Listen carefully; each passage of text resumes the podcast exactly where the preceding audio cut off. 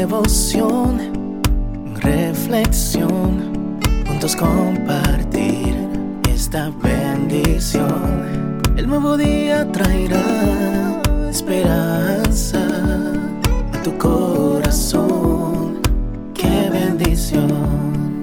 Darwin Rodríguez, el podcast. Meditaciones matinales para adultos. Plenitud en Cristo. Escrita por el pastor Alejandro Bullón. Nadie como Dios. Los montes tiemblan delante de Él, y los collados se derriten. La tierra se conmueve a su presencia, y el mundo, y todos los que en él habitan. Nahum 1:5 Es temprano.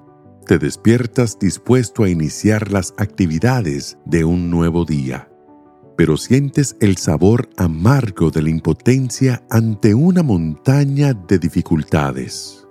Crees que no tienes fuerzas, estás cansado de luchar y el miedo empieza a apoderarse de tu corazón. ¿Qué hacer? Lee de nuevo el versículo de hoy. Te habla de un Dios todopoderoso en cuya presencia los montes tiemblan y los collados se derriten. El profeta Nahum exalta el poder de Dios. A veces, para entender por experiencia propia lo que significa el poder de Dios, es necesario llegar al extremo de la incapacidad humana.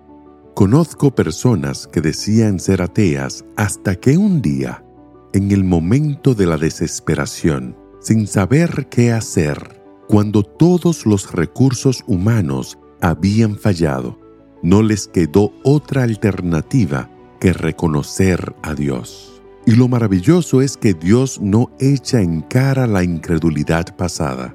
No dice, ah, te acordaste de mí porque todo te falló.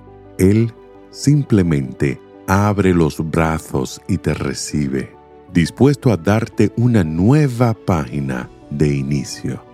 La reina Victoria estaba conmemorando 60 años del trono monárquico en Inglaterra, cuando Rudyard Kipling publicó su poema denominado Himno de Clausura.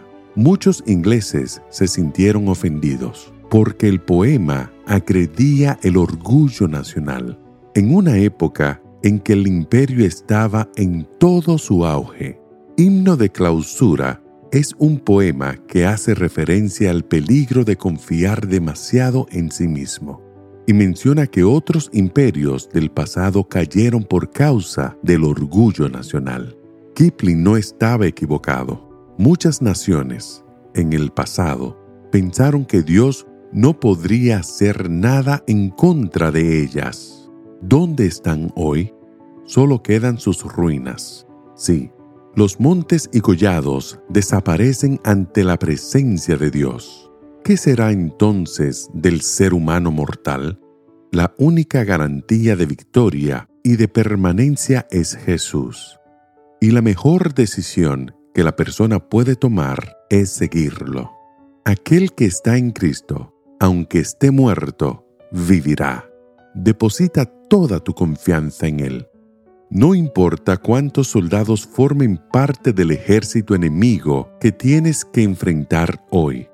No importa las armas sofisticadas que ellos traigan. Tu seguridad es el Dios de los ejércitos de Israel.